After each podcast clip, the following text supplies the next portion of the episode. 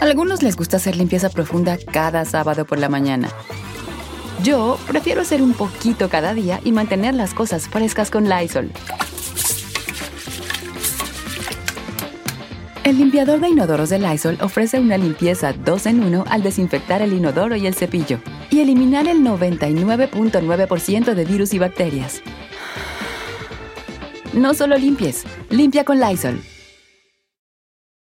Con Verizon, mantenerte conectado con tus seres queridos es más fácil de lo que crees. Obtén llamadas a Latinoamérica por nuestra cuenta con Globo Choice por tres años con una línea nueva en ciertos planes al Nemery. Después, solo 10 dólares al mes. Elige entre 17 países de Latinoamérica como la República Dominicana, Colombia y Cuba. Visita tu tienda Verizon hoy. Escoge uno de 17 países de Latinoamérica y agrega el plan Globo Choice elegido en un plazo de 30 días tras la activación. El crédito de 10 dólares al mes se aplica por 36 meses. Se aplica en términos adicionales. Se incluye hasta 5 horas al mes al país elegido. Se aplican cargos por exceso de uso.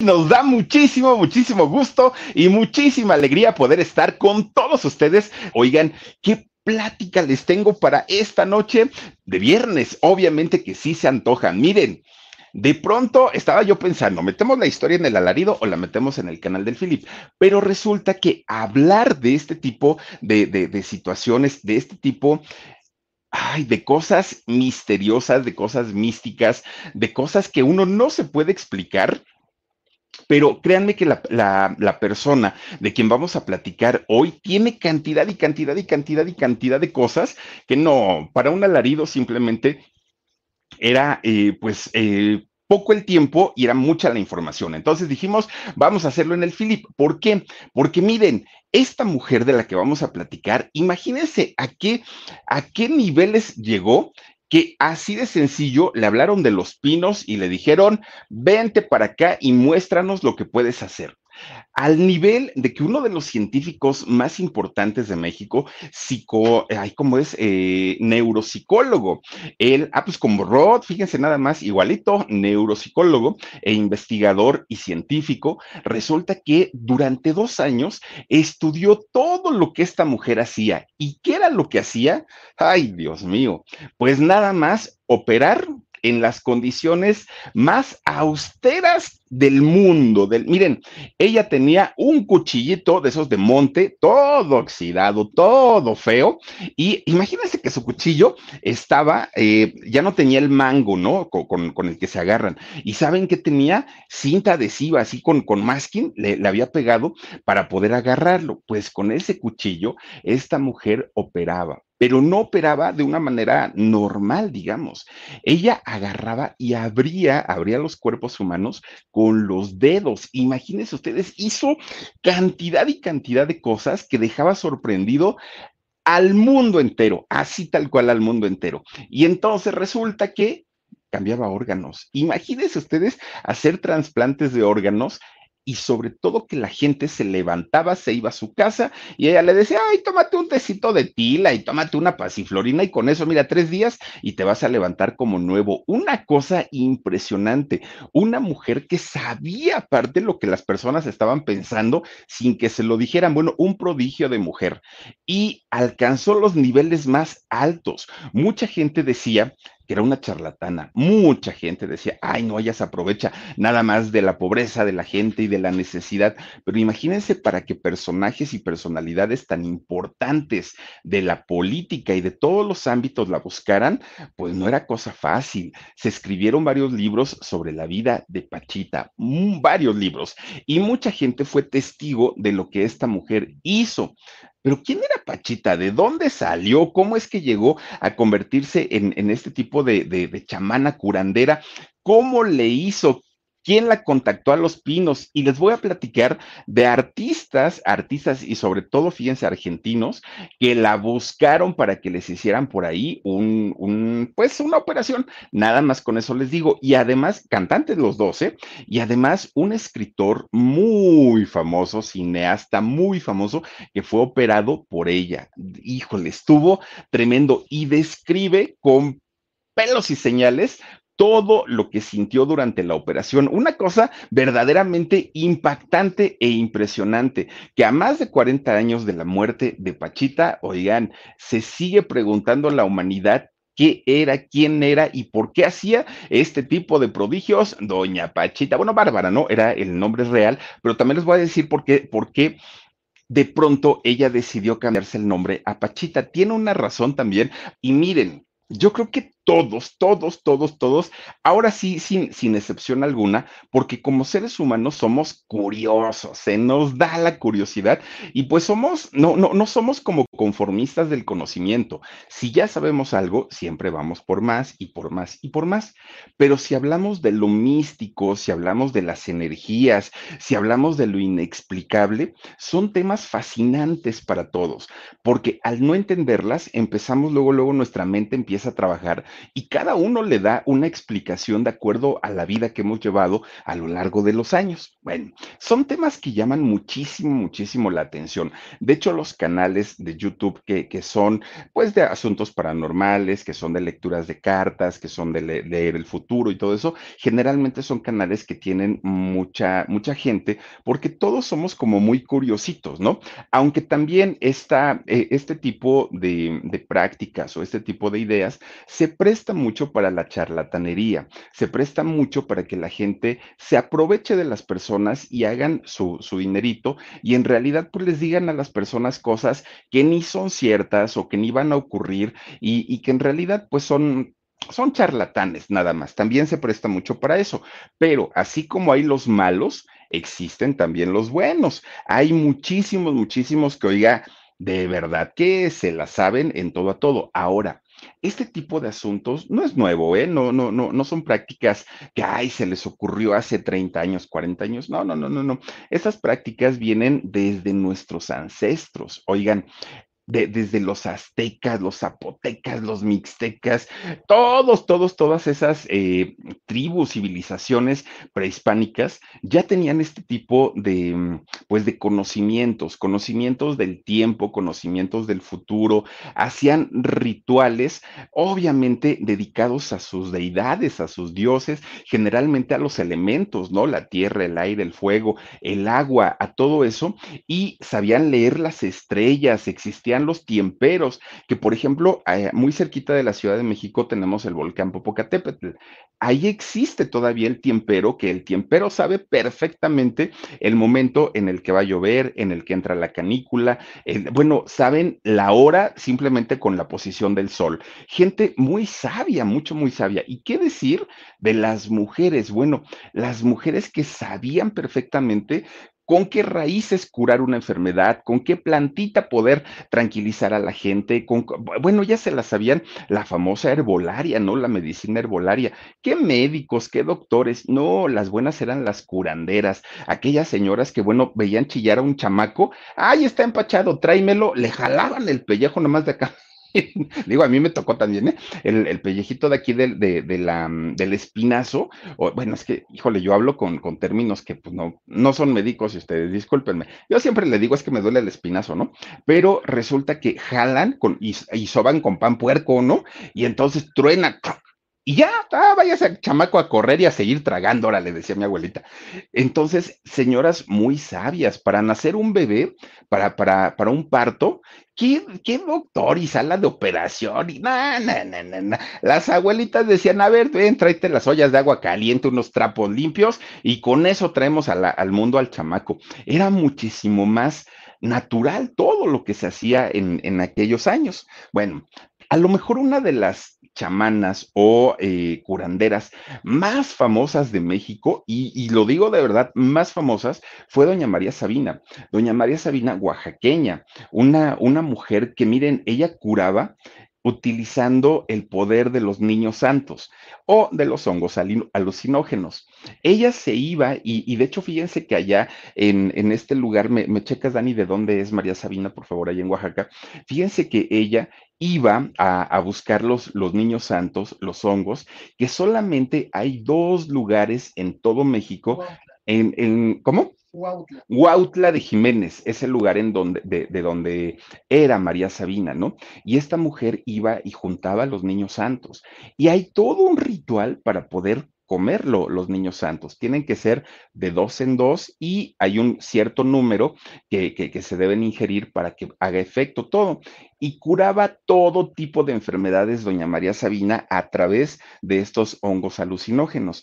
Imagínense nada más el nivel de esta mujer, María Sabina, para hacer este tipo de, curaciones, que su fama llegó a lo, bueno, a Inglaterra, llegó prácticamente a todos los países. Y ahí como la ven a María Sabina, pues resulta que mucha gente del mundo del espectáculo y de la política fueron a verla hasta allá, hasta la mera sierra de, Oaxaca. Y el día que llegaron dos de los integrantes de los Beatles, fíjense que ellos llegaron buscándola porque querían, imagínense que ellos andaban en sus viajes todos pachecotes, ¿no? Pues todos marihuanos y querían probar los niños santos. Y cuando ellos llegan a, buscar a María Sabina, María Sabina supo que no querían curarse, que no querían una, tranquilidad espiritual, que lo que querían era ponerse bien burros. Y entonces dijo, ¿saben qué? Ya estoy cansada, no los puedo atender, váyanse. Y entonces el, manager le, le, dice a María Sabina, oiga, ¿qué no sabe usted quiénes son estos muchachos? Y dijo, no sé ni me interesa, son artistas. Y dijo María Sabina, pues nada más le digo una cosa, aquí ni luz tengo, ni radio tengo, ni televisión tengo. Pues a mí qué me importa que sean artistas, que se vayan con otro. Yo la verdad no puedo atenderlas. No los atendió, fíjense, siendo los Beatles, ¿no? A ese nivel era María Sabina, una mujer que ella se dedicaba a curar, no se dedicaba a poner pacheca a la gente. Con Verizon, mantenerte conectado con tus seres queridos es más fácil de lo que crees. Obtén llamadas a Latinoamérica por nuestra cuenta con Globo Choice por tres años con una línea nueva en ciertos planes al Nemery. Después, solo 10 dólares al mes. Elige entre 17 países de Latinoamérica como la República Dominicana, Colombia y Cuba. Visita tu tienda Verizon hoy. Escoge uno de 17 países de Latinoamérica y agrega el plan Globo Choice elegido en un plazo de 30 días tras la activación. El crédito de 10 dólares al mes se aplica por 36 meses. Se aplica en términos adicionales. Se incluye hasta 5 horas al mes al país elegido. Se aplican cargos por exceso de uso. Esta mujer fue muy mediática, el Tri le compuso una canción a María Sabina y es toda una leyenda en, eh, pues allá en Oaxaca y los hijos, o las hijas sobre todo, ¿no? De María Sabina siguen todavía pues haciendo este tipo de curaciones, pero pues no se compara, dicen por ahí, al, nivel que llegó a alcanzar esta mujer de María, de María Sabina, ¿no? Pero bueno, fíjense que así como ella logró ser muy reconocida y todo el estado de Oaxaca se popularizó justamente por todo lo que ella hacía, y miren, cuando hacía María Sabina sus curaciones eh, de, espirituales, que ella le llamaba, que primero tenía que curar el espíritu para que posteriormente se curara el cuerpo. Ella hacía cantos. Antes de empezar con, con el ritual, ponía sus veladoras, ponía sus santos, sus imágenes, empezaba a cantar, pero eran cantos chamánicos, no cantaba este, canciones de Laura León, no, no, no, cantaba eh, cantos chamánicos y gracias a eso, durante todo el trance en donde metía a la gente con los hongos, ella se aseguraba que el espíritu de la persona no se despegara de, su cuerpo, lo mantenía en tierra. Y si esos, sin esos cantos, decía María Sabina, que era muy probable que el espíritu que, que, ella estaba curando en ese momento saliera del cuerpo y no regresara. Es por eso que mucha gente dicen que se queda en el viaje cuando eh, utilizan los niños santos, porque es una manipulación del espíritu de la gente y entonces al no haber un guía que los lleve y los traiga, pues resulta que se sale el espíritu y enloquecen. Así tal cual, incluso los niños santos también son considerados como los famosos hongos locos, así les dicen, porque mucha gente enloquece. Y es que no son para diversión, son eran, bueno, decía María Sabina, que con la muerte de ella misma, la, e, esta propiedad espiritual de los niños santos se había perdido. Y decía, porque la gente los corrompió, porque ya no venían para curarse, ya venían para ponerse locos, y eso pues no estaba bien. Entonces ella dijo, ya de aquí en adelante a los niños santos me los llevo yo el día que me muera, y pues ya no van a ser las curaciones como antes se hacían. Bueno, pues miren, Así como María Sabina, hubo otra mujer, pero eh, esta mujer nació en Chihuahua, en, en, este estado al norte de México. Y esta mujer que también llegó a ser muy famosa y muy conocida, pero no mediáticamente como lo fue María Sabina. Fue conocida dentro de, la gente que necesitaba una curación y llegó a ser objeto de investigación. Fíjense que Pachita llegó a, ser eh, estudiada por la gente que sabía perfectamente las cuestiones de la mente, del cerebro, fue muy, muy, muy analizada y nunca le encontraron algo como para decirle, ay, la señora nada más inventa, la señora nada más echa chisme. Nunca se lo encontraron.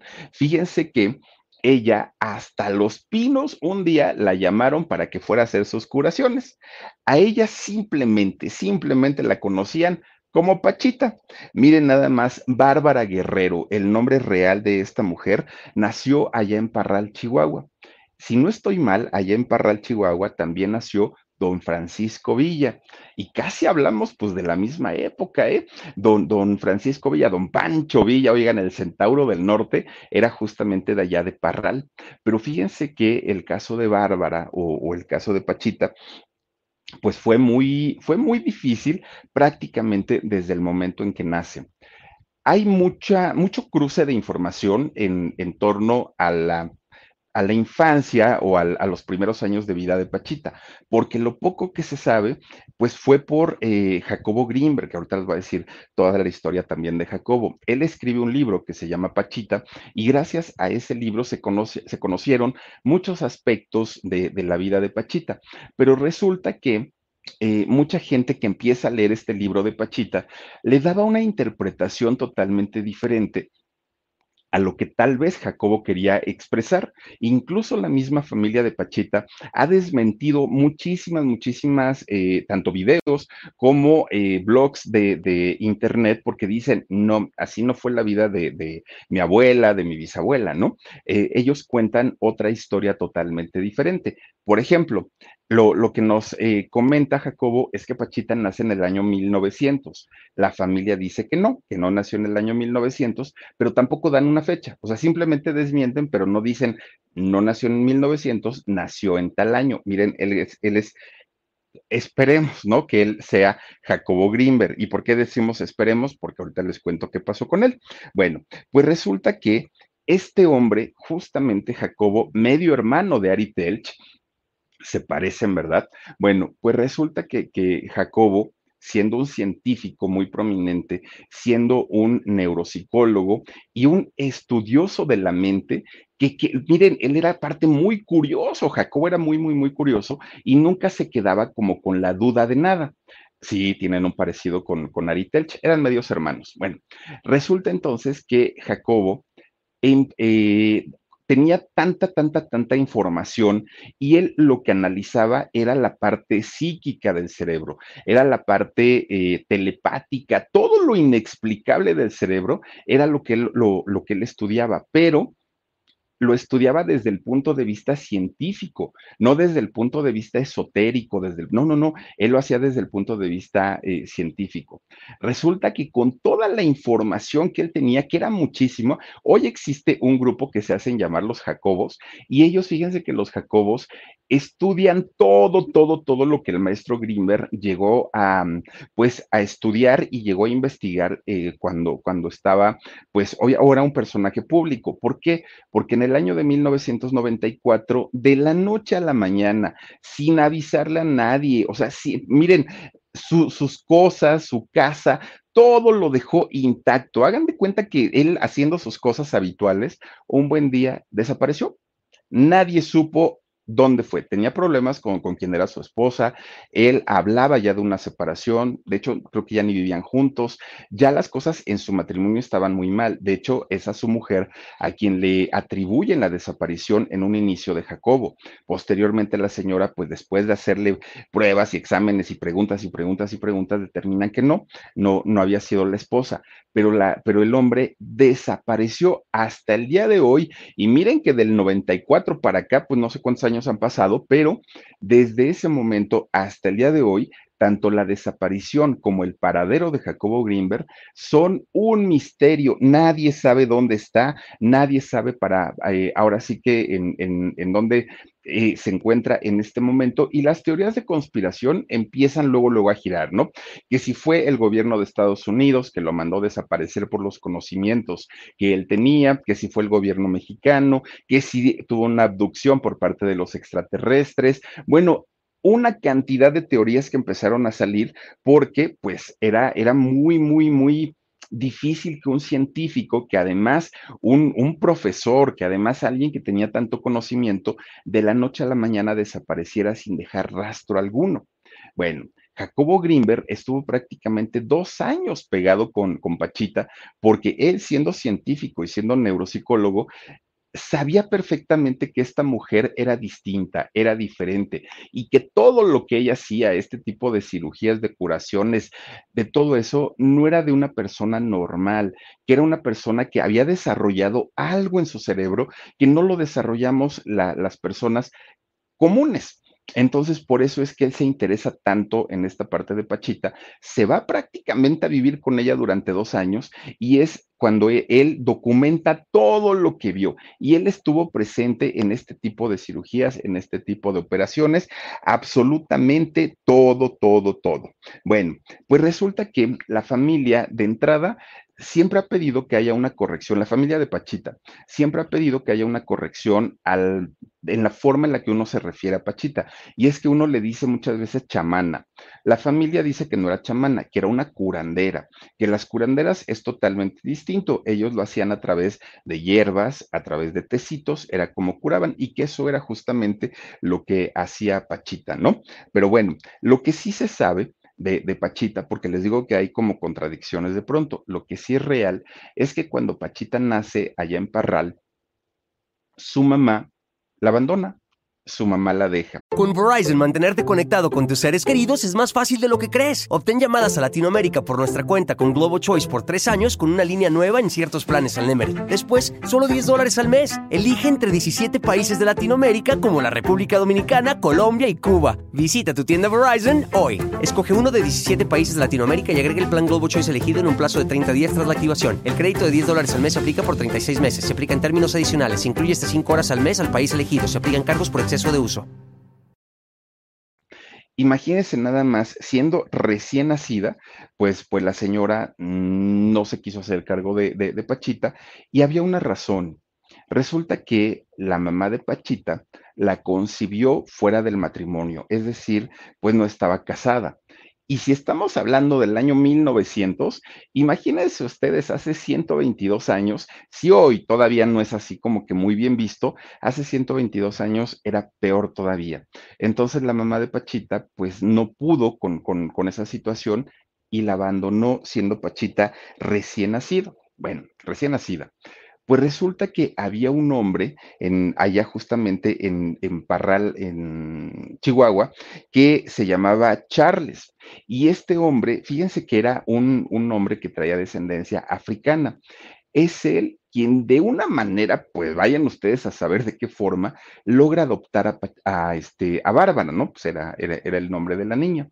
Y entonces es este hombre, Charles, quien empieza a darle todo el conocimiento. Este hombre que, que, pues tenía este, ascendencia africana, le empieza a transmitir todo el conocimiento. De las primeras cosas que le empieza a enseñar a Pachita es a observar las estrellas a observar las estrellas y a saber qué energía tenía cada una de esas estrellas. Imagínense ustedes que a una niña le empieza a enseñar las constelaciones y le empieza a enseñar todo eso y el poder del universo. Era lo que le decía. Y este hombre, llamado Charles, lo que le decía a, a Bárbara era, Tú puedes utilizar ese poder del universo, el poder de la naturaleza, el poder de la madre tierra para hacer con ese poder lo que tú quieras. Vas a poder hacer lo que tú quieras, pero necesitas saber manipularlo, necesitas saber utilizarlo, porque de otra manera, pues la gente no, no, no hace nada. Miren, resulta que esta niña, siendo muy chiquita, pues tenían... Eh, amiguitas, ¿no? Pues, pues, de la misma etnia, que por cierto era Raramuri, eh, Pachita. Fíjense que, es esta etnia de, allá de Chihuahua, que son muy famosos porque corren mucho. De allá es esta corredora que no me acuerdo el nombre. Hay un documental en Netflix de, de esta mujer, que es la que corre con, con, con sus este, guarachitos y gana maratones de 100 kilómetros esta mujer. Bueno, pues resulta que, de Raramuri este, es, es, bueno, era Pachita, y resulta que este hombre, pues le decía a su hija, su hija adoptiva, ve a jugar con tus amiguitas, ve a la escuela, ve esto, pero yo era un hombre adulto. Y, y Pachita Bárbara decía, no, quiero que me sigas enseñando todo, los secretos de la naturaleza, los secretos de los árboles, de la tierra, de las estrellas, de todo. Pues este hombre veía el interés de la niña y desde chiquita, este, Bárbara, empieza a conocer todas las propiedades de todo, de, de toda la naturaleza. Pues resulta que la niña, siendo chiquita, oigan, ya la iban a buscar porque decían, es que Barbarita es re buena para, para este, quitar los dolores de panza con unas raíces de tal árbol, es re buena para quitar el dolor de una muela con no sé qué cosa curaba cosas muy sencillas, muy básicas, una, lo, lo, que sea, ¿no? Ay, que al niño ya le dio chorrillo. Bueno, pues ahí vayan con Bárbara para que se lo quite. Que el niño se le infectó el ombligo, vayan con Bárbara para que este, se lo quite. Bueno, pues poco a poquito, Bárbara comienza a aprender a manejar las energías y a curar con ellas. Fíjense nada más, desde muy, muy, muy chiquita. Obviamente, conforme va creciendo, iban aumentando los, el nivel de, dificultad de los padecimientos que ella curaba, que ya no eran dolores sencillitos. Poco a poquito iba pues ella eh, creciendo en sus conocimientos. Cuando Bárbara cumple 15 años, pues se da cuenta que su papá era un hombre cansado, que ya estaba viejo, que ya no tenía pues la misma energía. Y si algo quería el Señor, era no morir en México, lo que quería el Señor era morir en su tierra, era eh, pues regresar a África y, y ahí pasar los últimos momentos de su vida. Y fíjense que lo logra. El Señor un buen día se despide de Bárbara y se va. ¿No? Dijo, ¿sabes qué, hija? Ya hice todo lo que este, debía haber hecho por ti, lo que pude, ahora sí me voy, quiero descansar en mi, en mi tierra. Está bien, se fue.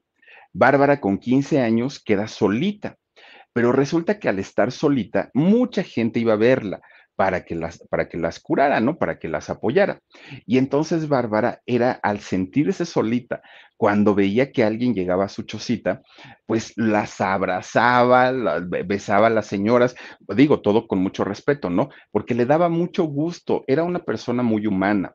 Entonces la gente de allá de la etnia decían, es que esta mujer es bien apapachadora.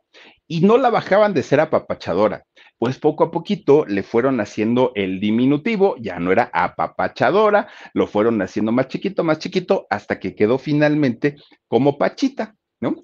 Pachita, que por cierto, cuando todavía estaba chiquita, un día, fíjense, un día llega allá a, este Chihuahua el circo, pero pues imagínense, no, no, no había espectáculos constantes. Entonces era la noticia de todo el pueblo que había llegado el circo.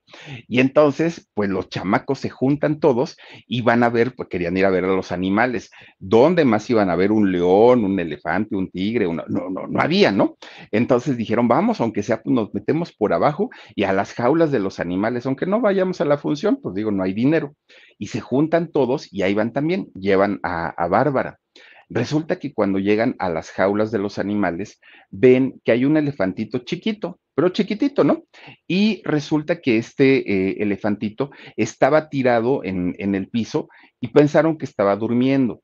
Pero entonces los niños pues empiezan a hacer alboroto para despertarlo y porque querían jugar con el elefantito chiquito. Pues Bárbara se da cuenta que el elefantito estaba muriendo, estaba muy enfermito y de hecho la mamá estaba muy inquieta. Pues resulta que la niña se mete a la jaula del elefante. Imagínense el peligro con la mamá, pues si piensa que le van a hacer algo al, al elefantito. Va esta niña Bárbara, siendo muy, muy, muy chiquita ella, y ¿qué creen que hace? Junta sus manitas, Bárbara, y empieza a ponérselas sobre el elefantito, chiquito. Y ahí se queda un ratito, ¿no? Poniéndole sus manos al, al, elefante, pero sobre todo se da cuenta que la mamá se queda muy tranquila, la mamá del elefante. Después de un ratito, abre sus ojitos el elefantito, empieza como a sacudir su trompita y que se levanta. Todos los chamacos empezaron a aplaudir y empezaron a gritar y que qué bueno y bravo y todo. Pero Bárbara se quedó muy seria y se quedó pensativa. ¿Por qué? Porque ahí es donde a ella le cae el 20 la razón de su existencia. Ella dijo, ya entendí para qué vine al mundo. Vine para ayudar y para curar a la gente. Bueno, pues resulta que pasa el tiempo, después viene lo del papá, que ya les digo que se regresa a su país, allá es donde el señor muere y Bárbara se queda solita. Para ese momento ya la habían bautizado ahora como Pachita porque era apapachadora. Bueno, pues Pachita para allá, Pachita para acá, para todos lados. Ella con 15 años dijo, híjole, pues ahora ya sin mi papá no sé qué voy a hacer porque pues, pues él era con el que yo me, yo, yo estaba pues atendiéndolo y me hacía cargo y ahorita pues la verdad es que ya no sé ni qué voy a hacer sin mi señor padre. Bueno, pues entonces, en ese momento, que fíjense, ella nace en el 1900, en 1910 estalla la revolución en México. Cuando ella tenía 15 años, pues la revolución estaba a penitas, ¿no? Pues estaba en, en todo su apogeo. Pues resulta que dice, me voy a hacer revolucionaria, dijo Pachita. Y entonces, que para, eso, para, esos años, a las mujeres que eran soldaderas y que andaban en la bola, como le decían, defendiendo y ayudando a sus maridos, preparándoles la comida, ayudándoles en lo que ellas podían, eran las famosas Adelitas pues Adelita, eh, perdón, Pachita se convierte en una Adelita y andaba en la bola ahí en la revolución. Fíjense que eh, se, une a, parte del ejército del norte, ¿no? Que peleaban justamente por las causas de los pobres y de, y de la desigualdad. Bueno, una vez que termina la revolución, dijo Pachita, ¿y ahora qué? Pues primero estaba yo con mi papá, miren las Adelitas. Primero estaba yo con mi papá, mi papá ya no está. Ahora pues me puse a, pelear en la revolución, ya no está la revolución. ¿Qué hago? Decía Pachita, pues, pues, no sé ni qué. Ella estaba pues a la deriva prácticamente. Bueno, pues resulta que ella, después de la revolución, queda en la pobreza total, como todos, pues, prácticamente todos los mexicanos. No tenía dinero. Entonces se va a la ciudad y empieza a vender lotería, billetes de lotería, ¿no? En la calle, porque pues era un México de la posguerra, se estaba recuperando apenas, no había dinero, y ella se pone a vender billetes de lotería. Hay una versión que aseguran que Pachita trabajó en un centro nocturno, en un cabaret en aquellos años. La familia lo desmiente y dicen que simplemente no. Lo que sí fue es que Pachita agarró una guitarrita y se iba a, los camiones y ahí en los camiones se ponía a cantar para pues que la gente le diera unas monedas y con eso, miren, tratar como de solventar un poquito sus gastos. Durante todo ese tiempo, incluso estando en la revolución, Pachita nunca dejó el, curar, ¿no? El ayudar a la gente, el, el recetarle sus hierbas, darle sus tecitos. Ella siempre lo hacía. Pero ella nunca lo vio como un negocio, nunca lo vio como algo lucrativo. Ella sabía que era su misión de vida. Con Verizon, mantenerte conectado con tus seres queridos es más fácil de lo que crees. Obtén llamadas a Latinoamérica por nuestra cuenta con Globo Choice por tres años con una línea nueva en ciertos planes al Nemery. Después, solo 10 dólares al mes. Elige entre 17 países de Latinoamérica como la República Dominicana, Colombia y Cuba. Visita tu tienda Verizon hoy. Escoge uno de 17 países de Latinoamérica y agrega el plan Globo Choice elegido en un plazo de 30 días tras la activación. El crédito de 10 dólares al mes aplica por 36 meses. Se aplica en términos adicionales. Se incluye hasta 5 horas al mes al país elegido. Se aplican cargos por exceso de uso.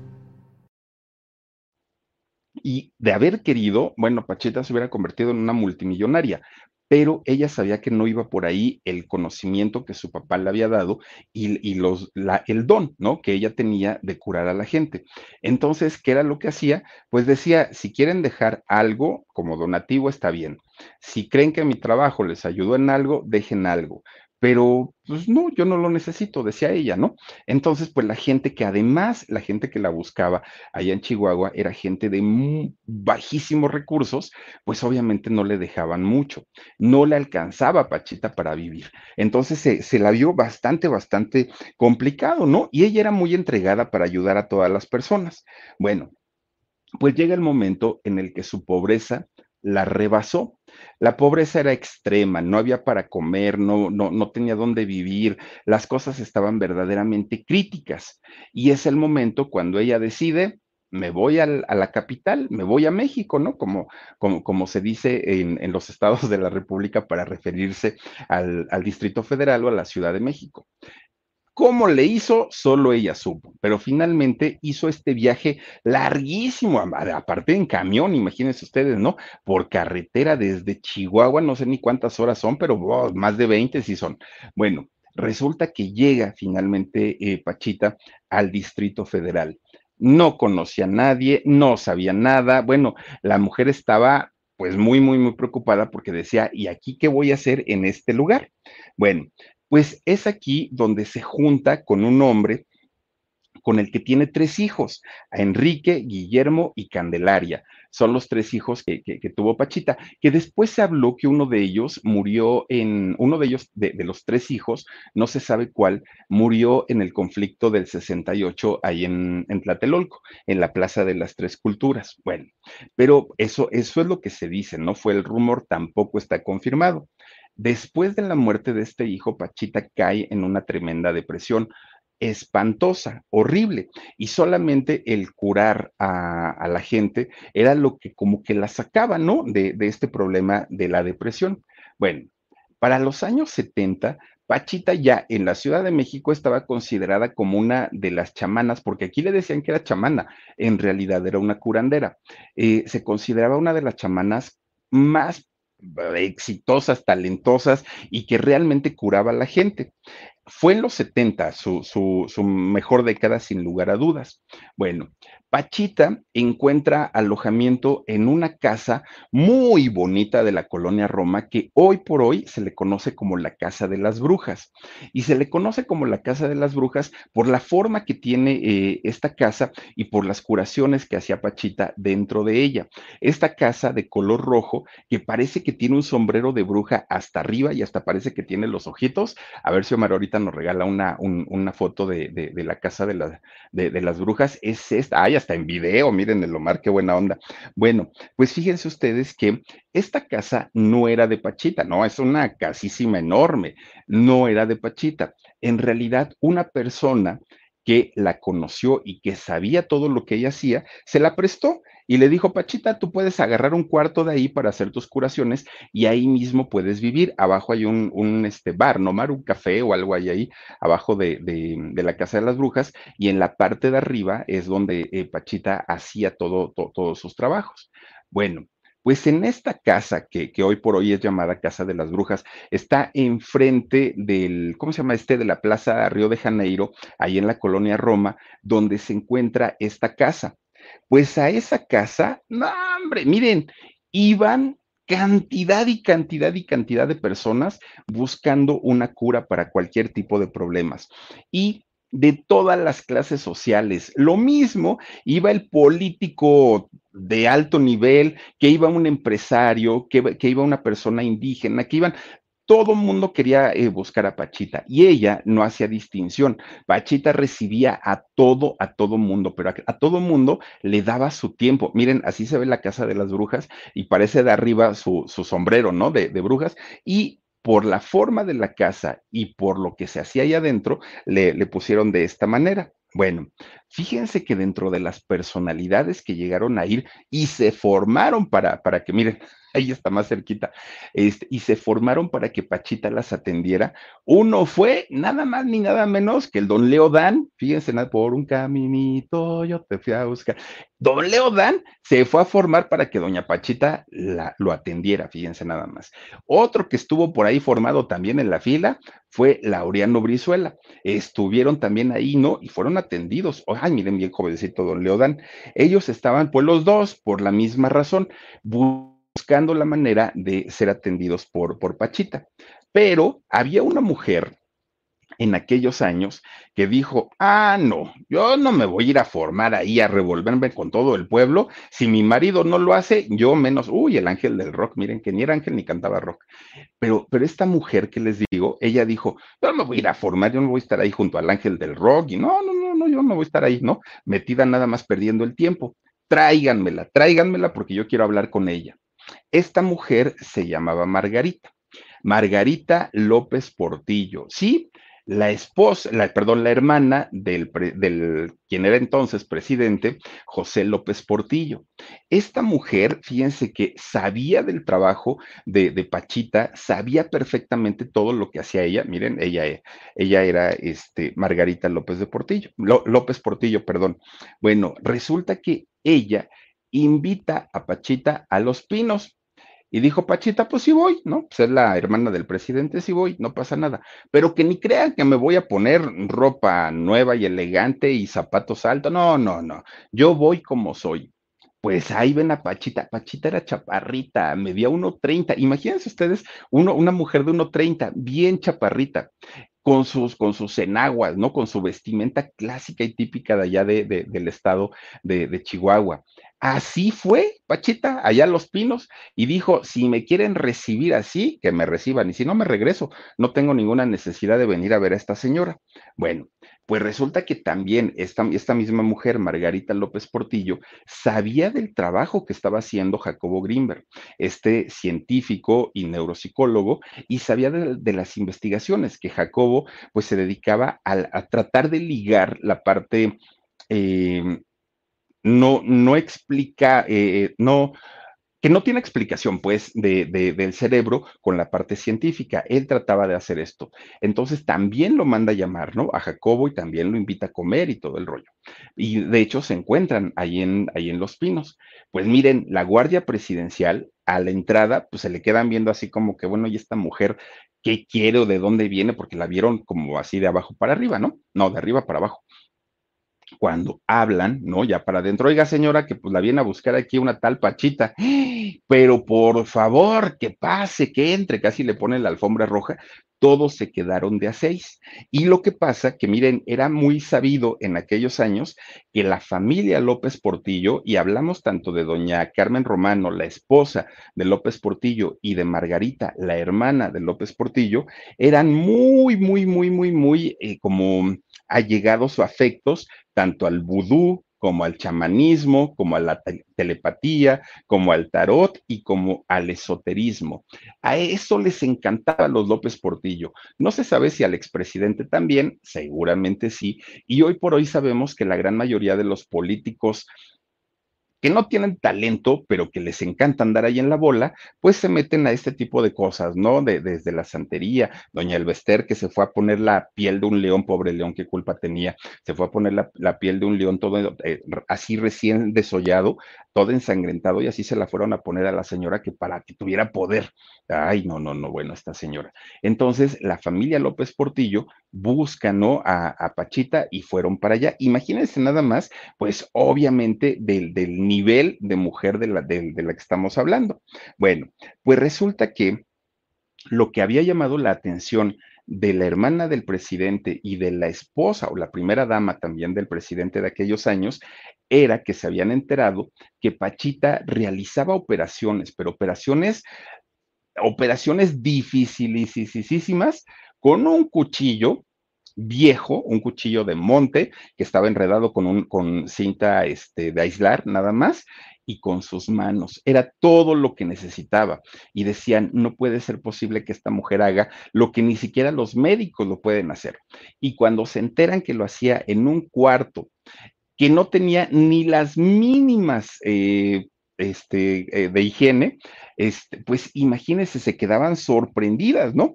Con Verizon, mantenerte conectado con tus seres queridos es más fácil de lo que crees. Obtén llamadas a Latinoamérica por nuestra cuenta con Globo Choice por tres años con una línea nueva en ciertos planes al Nemery. Después, solo 10 dólares al mes. Elige entre 17 países de Latinoamérica como la República Dominicana, Colombia y Cuba. Visita tu tienda Verizon hoy. Escoge uno de 17 países de Latinoamérica y agrega el plan Globo Choice elegido en un plazo de 30 días tras la activación. El crédito de 10 dólares al mes aplica por 36 meses. Se aplica en términos adicionales. Se incluye hasta 5 horas al mes al país elegido. Se aplican cargos por exceso de uso. Pachita abría los cuerpos, los abría con sus manos, con sus dedos, metía la mano, empezaba a hurgar dentro del cuerpo y encontraba un, órgano, un órgano dañado, lo, sacaba el órgano y agarraba otro que nunca se explicaron de dónde salía ese órgano nuevo, pero ¿qué creen? No crean que lo ponía y ahí lo estaba acomodando y pegando y cosiendo y todo. No, agarraba el nuevo órgano, ¿no? Ahí lo aventaba nada más con sus manos, con sus, con sus manitas chiquitas aparte de, de, Pachita, cerraba otra vez la, la herida, ni siquiera los cosía, nada, nada, nada. Con sus manos cerraba y los, se quedaba ella viéndolos. Tres horas en observación. Si ella veía que no pasaba nada, ya, señor, se puede levantar, se puede ir, se toma un tecito, tres días en cama y después usted se levanta como si nada hubiera pasado.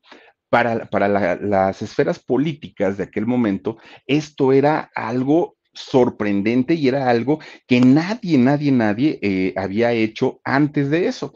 No había ninguna medida de, de, higiene, no había instrumental adecuado. El cuartito donde operaba este Pachita lo alumbraba con velas. Y cuando le preguntaban, oiga, doña Pachita, pues ahí está el foco, no invente, ¿para qué, para qué con velas? Decía, no, la luz brillante daña los órganos, decía doña Pachita. Entonces, una mujer que de que tenía conocimiento, eso que ni qué. Pero resulta que Pachita, pues fíjense, ya después de, cerrar la, herida de, los de los pacientes que tenía, ya les digo que les daba pues este, estas recomendaciones, ¿no? Pero era muy raro porque decía, ¿de dónde vienes? No, pues soy de, de, decía, ¿eres de México? Sí. Ah, bueno. Y entonces te vas a tomar durante 15 días un tecito de tila y esto y otro. Yo, pero cuando decía, ¿de dónde eres? No, pues yo, este, ¿de ¿eres de México? No. ¿De dónde eres? De Colombia. Perfecto. Te vas a tomar tales medicamentos. Ella decía y recetaba de acuerdo a la persona. Es decir, no les daba el mismo trato a todas las personas en cuestión de sus, de, sus conocimientos. Bueno, pues miren, resulta que lo más sorprendente es que cuando a Pachita le empiezan a, pues, pues no a investigar, sino más bien a cuestionar cómo es que ella había adquirido estos dones y estos conocimientos, Pachita decía, yo no opero. Yo lo único que hago es prestarle mi cuerpo al mismísimo Cuauhtémoc, al último emperador azteca. Todo el mundo decía, ¿cómo señora? O sea, pues todo está muy bien lo que usted hace, las cirugías y todo, pero ahora con esto que nos está contando, pues ya no suena como muy, como, muy real, como muy lógico. Y decía, sí, mira, el hermanito Cuauhtémoc, decía ella, es un, un hombre que vino a este mundo para ayudar a las personas. Pero cuando llegan los españoles, hacen la conquista y posteriormente muere el, el último emperador azteca, que era Cuauhtémoc, dejó su obra incompleta. Él no logró ayudar a toda la gente para, para lo que fue enviado a la tierra. Entonces, él está pues preocupado porque no logró ayudar a toda la gente para lo cual era su misión aquí en la tierra y él me utiliza a mí para que yo haga las cirugías. Sin el hermanito, porque así le decía, sin el hermanito yo no puedo hacer absolutamente nada. Yo no soy nadie, decía Pachita, yo no soy chamana, yo no soy hechicera, yo no soy curandera, yo no soy nada. Todo lo hace mi hermanito, decía Pachita. Y eso era todavía más sorprendente, porque miren, lo que hacía Pachita antes de hacer una cirugía, no crean ustedes que ella, ay, ahí voy, me lavo las manos y empiezo a abrir. No, Pachita tenía un altar, un altar con velas y un altar con, con sus santos y todo. Pachita iba frente al altar, se sentaba y durante mucho, mucho, mucho, mucho rato, Pachita empezaba a, decir sus plegarias, sus oraciones, lo que ella eh, hiciera, y se estaba concentrando. Empezaba de pronto a respirar de una manera muy tranquila, muy, muy, muy, muy, muy tranquila, y empezaba a escuchar un zumbido en sus oídos. Entonces, cuando ella escuchaba este zumbido en, los oídos, sabía que era el momento para entrar en un estado de conciencia pleno. Estando en ese estado de conciencia pleno, Pachita lo que hacía era dejar que las cosas fluyeran. Y era el momento en el que llegaba eh, el, el, hermanito Cuauhtémoc y ella sentía inmediatamente abría los ojos y en ese momento agarraba su cuchillo viejo que tenía y empezaba a operar a la gente, empezaba a operar a las personas. Imagínense nada más, ¿no? Posteriormente, cuando ella terminaba, se tenía que quedar esas tres horas observando al enfermo para que ella viera que no tenía nada, ya lo había vendado, ya le había puesto todo, para que viera que no hubiera ninguna reacción y era, en esas tres horas era el momento como que ella regresaba en sí nuevamente, terminaba muy, muy, muy, muy, muy cansada. Ella hablaba de, de una posesión, ¿no? De la posesión del hermanito, en este caso de, de Cuauhtémoc, que era quien hacía todo el trabajo. Todo esto era, para la comunidad científica, era una charlatanería para la gente escéptica, muy escéptica, decían que ella se aprovechaba solamente de la necesidad de la gente y que en realidad ella no, no, no tenía pues estos prodigios, ¿no? Bueno, pues miren, muchos curiosos, muchos investigadores, mucha gente que tenía fe en lo que ella hacía, llegaban a buscarla los curiosos, pues para ver qué encontraban, ¿no? Los que eran escépticos para burlarse y decir, ahí está, no que lo hacías, no que sí podías. O sea, Pachita era buscada prácticamente por todo el mundo. Entre ellos, un día resulta que en la fila, aquella fila larga, larga, larga, larga, pues se encontraba un chileno, un hombre que además de ser escritor era un cineasta muy, muy, muy, muy, muy importante, el mismísimo Jodorowsky. Imagínense ustedes de quién hablamos también, no era Juan Pérez. Entonces resulta que este hombre pues llega por la, atraído por la fascinación, quería escribir, quería producir, quería algo, ¿no? De, de, del caso de Pachita. Entonces cuando entra con ella, pues Pachita se, se, queda así como que, ah, miren, ahí está justamente Jodorowsky, Alejandro Jodorowsky. Bueno, pues fíjense, resulta que él es testigo no solamente de una, de muchas, muchas cirugías, muchas operaciones que a él le causaban mucha sensación, mucha extrañeza. Él, se quedaba impactado y se quedaba impresionado, temblaba cuando, cuando veía que Pachita hacía todo eso, porque él decía, yo estaba en el cuarto con ella y olía, olía el, olor a sangre, el olor a carne fresca, o sea, no me estaba engañando, corría la, la, sangre como, como en una sala de operaciones, era real, no era un sueño, no es que yo me lo estuviera imaginando. Bueno, imagínense nada más que Jodorowsky ve un día cómo llega una persona ciega a atenderse con, con este ahí se me olvidó el nombre, con, con Pachita. Entonces resulta que Pachita pone sus dedos sobre los ojos de, del enfermo y de repente, ¡cuas! que mete los dedos así hasta, imagínense, nada más, mete los dedos hasta el fondo y empieza, bueno, pues Jodorowsky ya estaba así, miren, ya, así de, ay, Dios mío, me dio el váguido, decía este Jodorowsky, Jodorowsky, ¿no? Porque decía, no puede ser posible que esta mujer haga este tipo de cosas. Bueno, otro día, llega otro paciente, ¿no? Y este, y pues, ¿qué es lo que tiene? Ay, doña Pachita, pues quién sabe, pero me duele el pecho y mire que no sé qué. A ver, ya le empieza a revisar a la doña Pachita. Ah, no, lo que pasa, pues que usted se nos está infartando. no se preocupe, ahorita le cambio su corazón. Se queda Jodorowsky así de, ¿qué?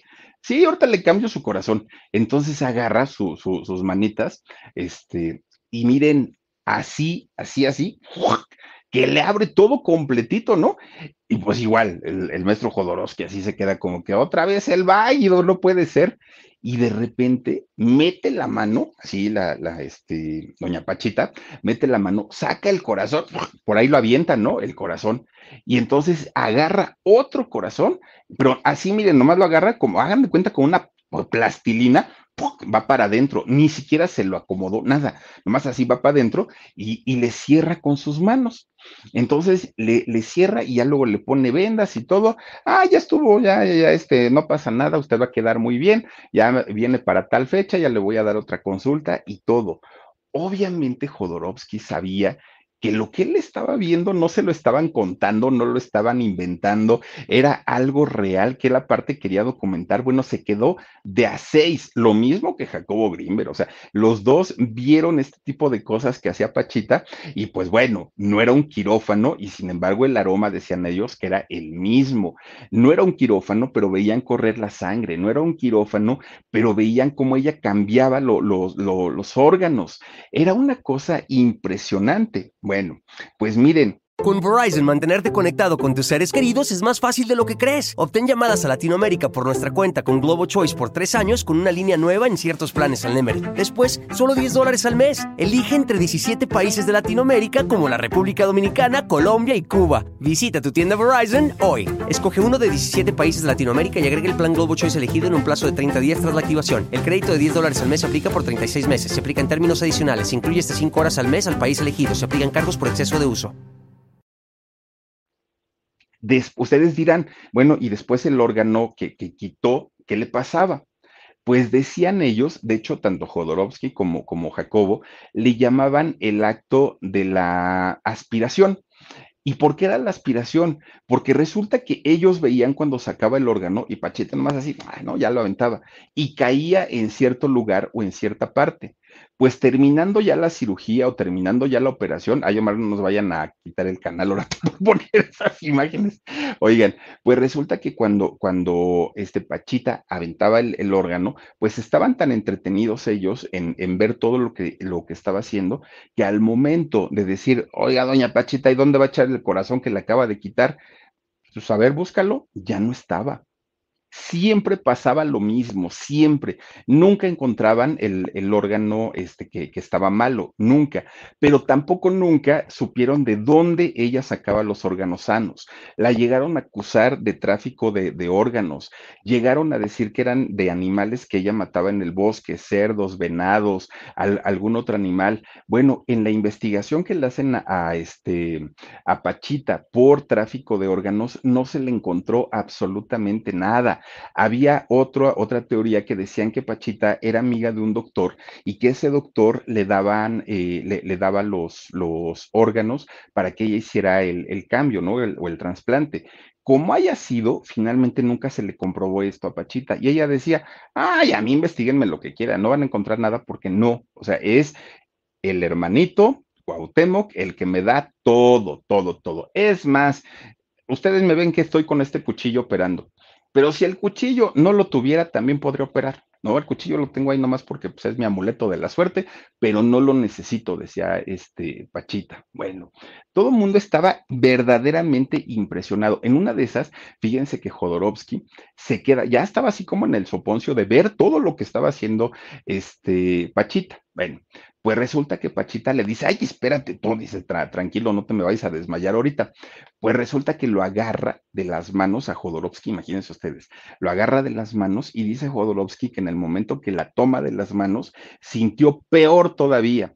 Dice, porque yo sentí unas manos tan suaves, tan tersas, tan, eran como unas manos de un bebé, no eran las manos de una mujer, eran las manos de un bebé lo, lo que yo toqué, exageradamente suavecitas. Y decía él, y las manos de Pachita, que había trabajado en el campo, que había sido revolucionaria, que, había trabajado la tierra, no eran suaves, no, ella no tenía unas manos suaves, pero cuando yo las toqué en ese momento que ella estaba haciendo la, la cirugía, sus manos eran otra cosa era, o sea, cada cosa que vivían tanto, tanto Jacobo y como toda la gente a la que, a la que llegó a curar este, Pachita, eran cosas nuevas y eran cosas verdaderamente extraordinarias. Bueno, pues fíjense nada más, resulta que Jodorowsky, él tenía un problema de hígado tenía un problema que aparte ya lo venía arrastrando de, de, de hacía mucho, mucho tiempo.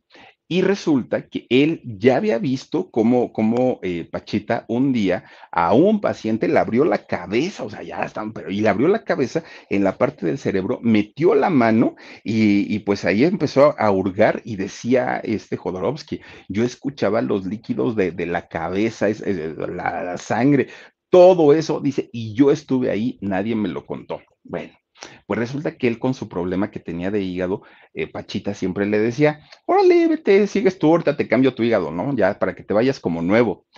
Y el Jodorowsky decía, no, no, no, no, no, es que no sé ni qué se sienta, ni no, no, no. Pero miren, era la tentación, pero además era la, la inquietud y la duda por querer vivir la experiencia, porque él decía, sí, pero no, o sea, estaba entre que sí y entre que no el, el, maestro Jodorowsky, ¿no? Bueno, pues resulta que de tanto y tanto y tanto, un día que se anima, el mismísimo Jodorowsky, y ahí tienen que se acuesta, imagínense un cuarto pequeño, frío, oscuro, porque aparte nada más con sus velas, aparte con, con, su altar y todo, y, y Jodorowsky que había visto todo, él decía, ay, este Pachita, pero me va a doler cállate, no hables, no digas nada, tranquilízate.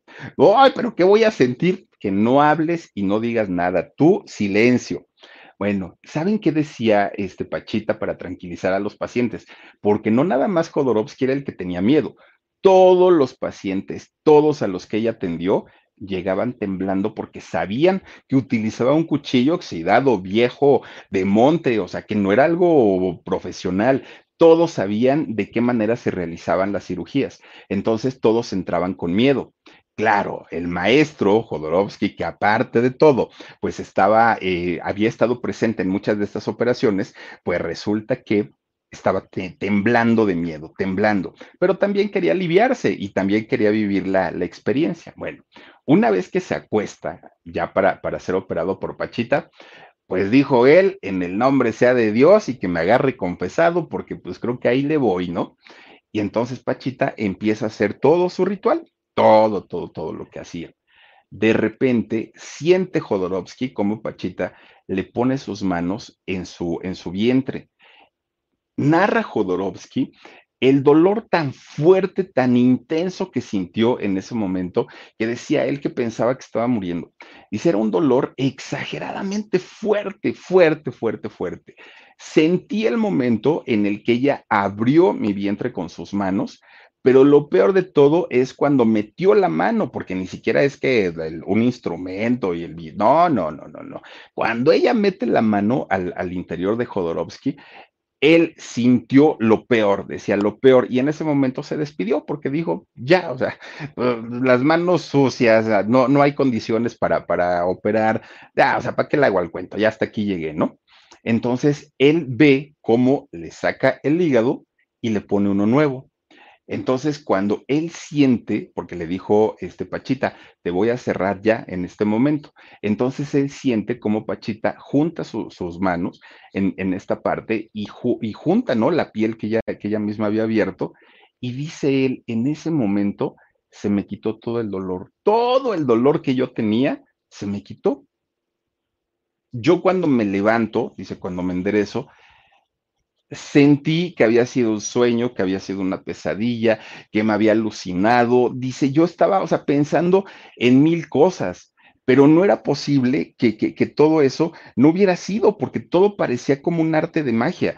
Y decía Jodorowsky, si fue un sueño o fue un trance en el que me, en el que me metió Pachita, pues le salió perfecto a la señora, porque todo esto pareció verdadera, parecía real, real tal cual, ¿no? Bueno, él salió temblando de ahí, temblando, porque además dijo, ok, ya, me abrió, me hizo algo, metió la mano en mi cuerpo, pero no sé en verdad si lo que me hizo fue algo bueno o fue algo malo. Y no sé si esto me vaya a generar un problema de salud mayor al paso del tiempo. Él salió muy, muy, muy mal de ahí, pero con el paso del tiempo, ¿qué creen? Pues que se fue sintiendo mejor y si ya creía en todo, en todo lo que él había visto, Jodorowsky, en todo lo que él había visto, pues después de esto, claro, por supuesto que estaba convencido de, lo que había vivido y de lo que había pasado. Bueno, pues miren, Pachita todavía le dijo, ay, hazte tu tecito, ¿no? De, de istafiate, ya sabes, y un té de hierbabuena, y con eso vas a quedar como nuevo. Bueno, pues resulta que Pachita a veces se daba cuenta que la gente iba solamente para probarla que en realidad ni, ni, necesitaban nada, pero querían probar nada más si en verdad, o sea, como que la querían hacer que cayera en la movida, ¿no? Y, y de alguna manera hacerla quedar mal a ella. Bueno, pues para esas personas, Pachita les decía todo, háganme cuenta que les leía la cartilla, a ver tú, nada más veniste porque piensas que esto y que el otro y que yo soy esto, y pues la gente se quedaba de a seis porque decían, bueno, y esta mujer, ¿quién caramba le dijo que yo en realidad pues, no tengo nada? Bueno, Y había mucha gente que cuando los veía tan mal por el miedo que tenían por, por someterse a la cirugía, sin tocarlos lograba este, sanarlos. Era un, un verdadero prodigio lo que hacía esa mujer. Era justamente por eso que investigadores muy, muy, muy prominentes como Jacobo Greenberg estaban fascinados porque él sabía que, Pachita tenía algo extraño, algo raro, y él lo que quería ah, verlo era desde el punto de vista científico, no nada más desde el punto de vista de las emociones y de la fe y de todo esto. No, él quería verlo, pues obviamente, como una, como una cosa eh, científica y que se pudiera probar, además de todo. Bueno, pues mucha gente, mucha gente la, la, tachaba, pues ya sabrán, ¿no? Decían, ay, es que lo que hace Pachita es como de una película de ciencia ficción. Mucha gente no la no, no creía, bueno, la querían excomulgar. No, no, no, no, una cosa terrible, terrible que, que, le pasó. Pero fíjense nada más, resulta que una vez que se comprueba que ella, pues sí era la que hacía todo este tipo de curaciones, pues es cuando eh, Jacobo que ya había hablado escuchar de, ya había escuchado hablar de ella, ya sabía lo que ella hacía, ya la había visto en, la, en, la, en los pinos, en la casa presidencial. Pues resulta que un día, a tanto y tanto que, ya la estaba investigando, dijo, lo tengo que ver, tengo que comprobar con mis propios ojos todo lo que, o sea, como para que la, la esposa y hermana del, del presidente la hayan buscado, como para que artistas vayan a verla, políticos y todo, algo debe haber. Entonces un día hizo lo mismo, lo mismito que hizo Jodorowsky. Fue a la Casa de las Brujas, ahí en la colonia Roma, y se forma, pero había un gentío tremendo, tremendo. Pues resulta que cuando ya iba casi, casi a llegar, de repente, fíjense, estaba Jacobo formado ahí, ¿no? Y entonces resulta que escucha una voz que le dice, oye Jacobo, pásate, pero era un hombre, ¿no? Que le dice, oye Jacobo, pásate, ya te estábamos esperando, te tardaste, mi chavo, ¿no? Todavía le dijo, te tardaste. Ay, dijo Jacobo, pues sí, está bien. Entonces resulta que se sale de la fila y se mete derechito, ¿no? Para allá. Y la gente, pues los chiflidos, ¿no? Fórmese, señor, que no sé qué. Es que me acaban de llamar, dijo él. Pues resulta que entra al cuartito, que era un cuartito chiquito y, y oscuro. Entra ahí y estaba este, Pachita, no tenía ningún paciente. Estaba Pachita, pues estaba concentrando ella, ¿no? Callada, estaba calladísima. Y entonces entra y se le queda viendo a Jacobo, los dos ahí parados. Pero Jacobo en ese momento se asoma para afuera y dijo, ¿y el hombre que me habló? O sea, ¿dónde está? Pues era, era un señor, era un hombre. ¿Dónde está? Nunca lo vio, nunca supo quién fue el que le gritó. Se queda con Pachita y le pide permiso, le pide autorización para poder ver su siguiente cirugía. Ella se estaba preparando. Pues Pachita le dijo que sí. Jacobo empieza a ver todo lo que hacía Pachita y miren, se quedó de a seis. Y para lograr que un científico y que un científico muy preparado y un científico que estudiaba la mente, además de todo, se quedara sin palabras, pues es porque no era cualquier cosa. Y Jacobo Greenberg se queda prácticamente sin palabras todo, todo, todo lo que él veía lo escribía, todo, todo, todo, todo. Le preguntaba cosas, le, le, cuestionaba todo, porque pues obviamente para él era una manera de comprobar lo que la señora hacía. Para él era como, era un, un tesoro, ¿no? Todo lo que estaba viviendo, porque sabía perfectamente que ahí tenía material para poder enlazar, obviamente, la parte eh, ¿Cómo, es? Este, ay, se, me fue la palabra. Sí, sí, sí, la, la, parte espiritual, pero la parte de, de, telepatía y todo esto con la parte científica, que son temas que normalmente los científicos lo, lo tienen como muy, muy separado. A partir de ahí, Jacobo Greenberg empieza a meterse mucho al tema de, la gente, sobre todo de, la gente de provincia, a los que son curanderos, a los que son chamanes y que manejan todas las energías, porque decía Jacobo, estos señores son de otro mundo, son, son fuera de la realidad. Y a la conclusión que llega, o la primera conclusión que llega Jacobo Greenberg en aquel momento, es que la mayoría de las personas que hacen este tipo de labores o de trabajos, como en el caso de, Pachita o de, los curanderos y, de los yerberos, que son personas que ven la realidad de otra manera, que no son personas que, que ven la realidad como la vemos nosotros. Fíjense que eh, Jacobo llega a una conclusión y esta conclusión a la que llega después de haber estado con ella prácticamente viviendo dos años y darse cuenta de las habilidades que tenía, eh, tenía Pachita y después de haber estudiado también a otros chamanes y a otros curanderos, él decía que la realidad de, que vivía Pachita y que vivían las otras personas, era como si vivieran en un holograma, así lo decía Jacobo.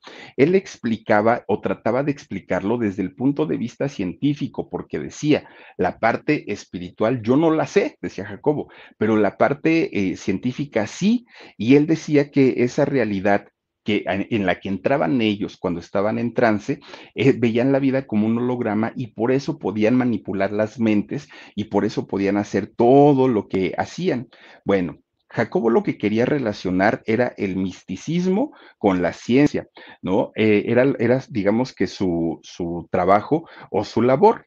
Pero bueno, resulta que todo lo que él ve y todo lo que él vive con, esta curandera lo, lo, plasma y lo escribe, ¿no? En, por lo menos en el libro de Pachita y en algunos otros, eh, cuenta también algunas, algunas anécdotas y son cosas de verdad tan, tan, tan fuertes para un científico, porque él trataba de descifrar todo lo que, todo lo que hacía, que cuando su investigación estaba pues en un punto muy álgido, es cuando misteriosamente desaparece en ese año 1994. Y obviamente obviamente hubo cantidad de cosas y de información que nunca se podrán saber de Pachita y que vio Jacobo Greenberg porque pues ya no está. La familia hoy por hoy lo da por muerto a, Jacobo, digo, después de 1994. Al día de hoy no saber nada de él, la familia piensa que, que él ya no vive. La realidad es que nadie sabe si en realidad se lo llevaron, si en realidad lo tienen en algún lado, si en realidad lo mataron. Nunca se encontró ni rastro. O sea, la policía no tuvo ni pistas. La única pista que tuvo fue de la esposa que tenía una mala relación con, con él, pero cuando eh, pues hacen todo el, toda la investigación, resulta pues que llegan a la conclusión que no, que no había sido ella. Bueno, pues resulta que Jacobo empieza a explicar toda la situación de, de, de este Pachita desde el punto de vista neuronal, desde el punto de vista científico, desde todo eso, pero en realidad era inexplicable todo lo que él había visto y todo lo que él había vivido en aquel momento. Lo único en lo que no estaba de acuerdo Jacobo Greenberg con Pachita era en la parte de la posesión del hermanito o de Cuauhtémoc, el último emperador azteca.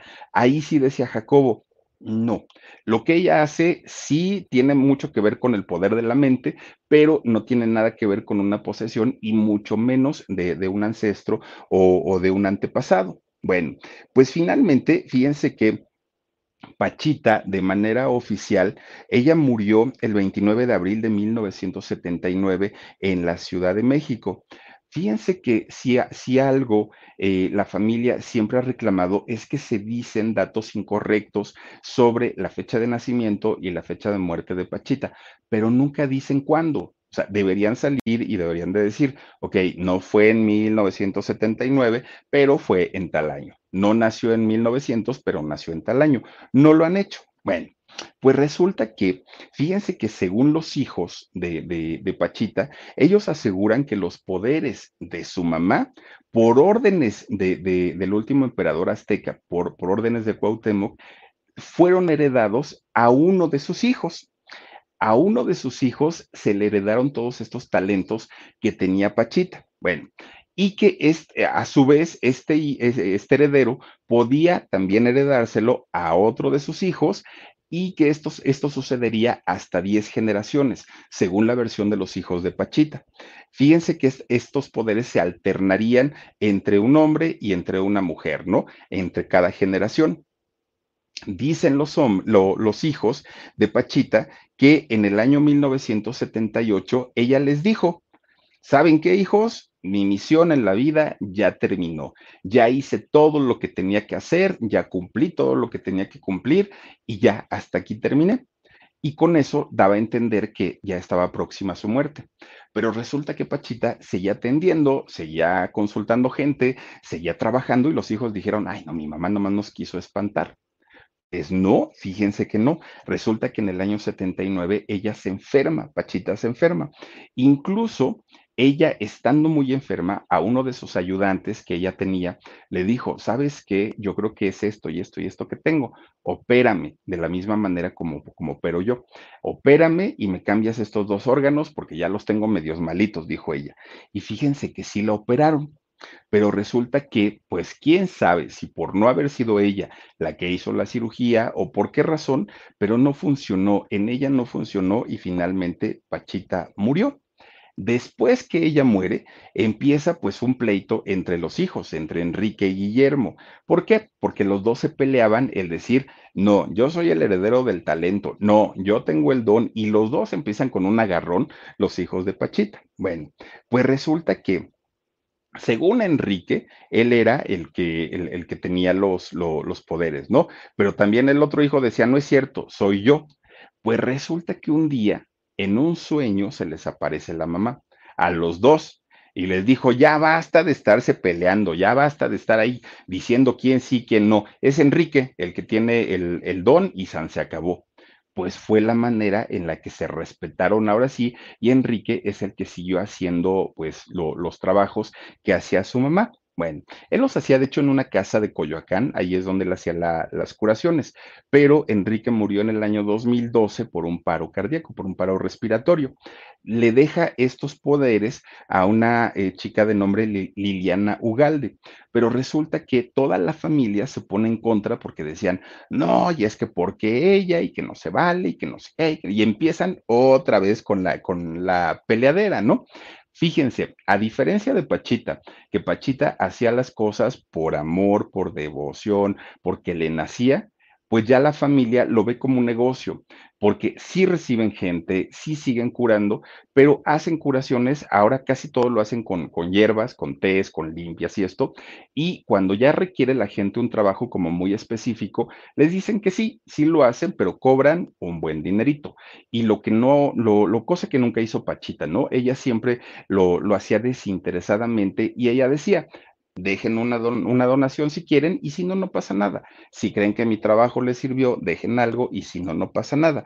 Pero en el caso de, de, los descendientes de Pachita, pues ahora sí, miren, cobran una cuota bastante, bastante alta la gente que vive cerca de la casa de las brujas, que fue donde ella hacía todas sus, sus eh, curaciones, fíjense que dicen que hasta el día de hoy, pues se siguen escuchando voces, gritos, este, de, las operaciones, ¿no? Que, que, llegó a ser Pachita y que incluso el alma de Pachita o el espíritu de Pachita sigue por ahí todavía pululando en, en esta casa, que en esta casa, pues ya les digo, tiene una de historias tremendas, tremendas. Ya pasaron más de cuatro décadas de desde que murió Pachita y sin embargo sigue siendo parte de la cultura popular de México.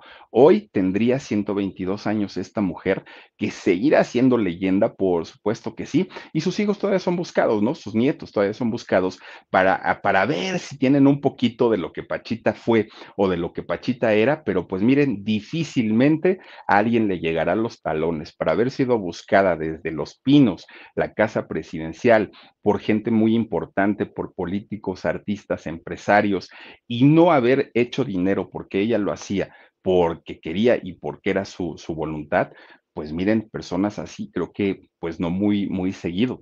Y mucha gente asegura haberse curado con las operaciones que le hizo esta mujer llamada Pachita. De Jacobo Greenberg vamos a hablar próximamente porque la historia de él, bueno, más que fascinante, muy joven, ¿no? Aparte de todo, es cuando desaparece, pero vamos a platicar toda la historia de él próximamente. Por lo pronto, pues hasta aquí la historia de Pachita. Oigan, a mí me, me, de verdad que estos temas, híjole, me, me encantan y me parecen fascinantes y sobre todo porque fue una mujer que fue investigada. Oigan, gente, gente que se dedica al, al, estudio de la mente profesional, se la llevaron, un día se la llevaron a, ahí donde fue, verán, a un estado de, de, del norte de la República donde hay desierto, no me acuerdo cómo se llama. No, no, no, no, no, no me acuerdo si fue Chihuahua, no, Chihuahua no, porque de ayer era, no me acuerdo, Zacatecas, a un estado se la llevaron y la ponen en medio de la nada, así en medio de la nada, y le dicen, a ver, señora, díganos qué es lo que hay aquí. Y dijo Pacheta, pues, ¿cómo que qué hay? Nada. Y dijo, y ya se quita, ¿no? Lo, la, ah, en Torreón. ahí en la laguna de silencio, ¿no? La zona de silencio se la llevan ahí.